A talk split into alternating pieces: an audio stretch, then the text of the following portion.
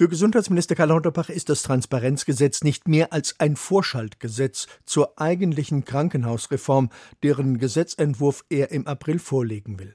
Aber die Länder haben sich lange gegen das Vorhaben gewehrt. Sie befürchteten, dass manche Kliniken künftig gemieden werden und andere einen Ansturm erleben werden.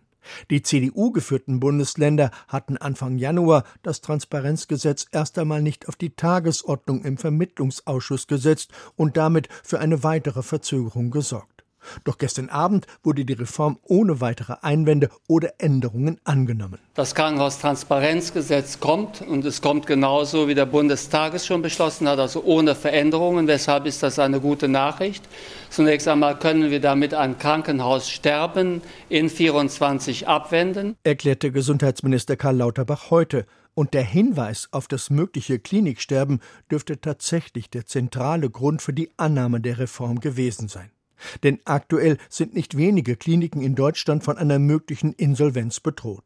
Vor diesem Hintergrund hatte Lauterbach taktiert und Ende November weitere Finanzhilfen für die Kliniken an die Reform gekoppelt. Weil die Krankenhäuser zusätzliche Mittel von 6 Milliarden in diesem Jahr noch bekommen werden. Und diese Mittel aus dem Bundeshaushalt sollen zur Stabilisierung der Krankenhauslandschaft beitragen, damit einzelne Kliniken nicht schon vor der großen Reform schließen müssen. Kern der Transparenzreform ist aber eine bundesweite Übersicht über die Leistungsfähigkeit der Kliniken in Deutschland mit dem Ziel, die Patienten so gut wie möglich auch dahin zu lenken, wo anstehende Behandlungen auch in einer angemessenen Qualität durchgeführt werden. Weil wir durch diese Transparenz aufklären werden, welche Krankenhäuser für welche Eingriffe besonders spezialisiert sind. Das ist eine wichtige Information, insbesondere zum Beispiel für Krebspatienten. So sei etwa bei Brustkrebs die Sterblichkeit um 25 Prozent niedriger, wenn die Behandlung in einer spezialisierten Krankenhauseinrichtung erfolge, betont Lauterbach.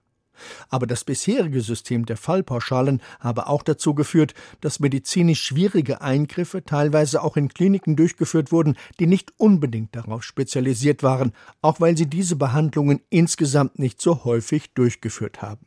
Mit dem geplanten Klinikatlas, der bereits Anfang Mai online gestellt werden wird, soll sich das ändern. Der soll auflisten, welches Krankenhaus sich auf welche Operationen spezialisiert hat und nur wenige Komplikationen ausweist. Das Gesetz ist ein Meilenstein in Richtung unserer großen Krankenhausreform, die wir am 24. April ins Kabinett bringen werden. Gibt sich Karl Lauterbach heute zuversichtlich. Denn mit der Reform, die Lauterbachs Plänen zufolge nicht mehr auf die Zustimmung der Bundesländer angewiesen ist, soll die Kliniklandschaft in Deutschland mittelfristig deutlich umgebaut werden. Statt wie bisher nach dem Motto alles unter einem Dach sollen sich die Kliniken in Deutschland stärker spezialisieren und die Kommunen im Verbund mit den Ländern dafür sorgen, dass innerhalb bestimmter Regionen auch alle notwendigen Versorgungsfälle abgedeckt werden können. Aber nicht mehr in jede Klinik. Das soll und wird auch zu weniger Krankenhäusern in Deutschland führen, betont Lauterbach. Das ist auch ein erklärtes Ziel der Reform, auch um Kosten und Personal zu sparen, das anderswo eingesetzt werden kann.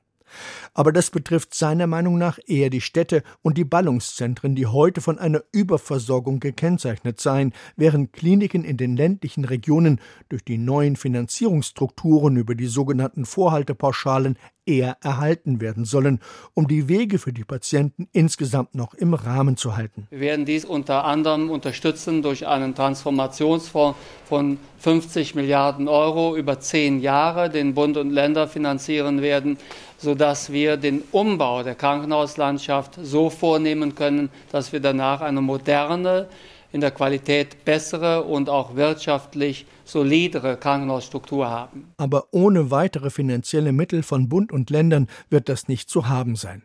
Allein der Spitzenverband der gesetzlichen Krankenkassen mahnt schon an, dass Lauterbach den Finanzierungsanteil des Bundes nicht aus dem Bundeshaushalt, sondern wieder einmal über Beitragsmittel der Versicherten finanzieren will.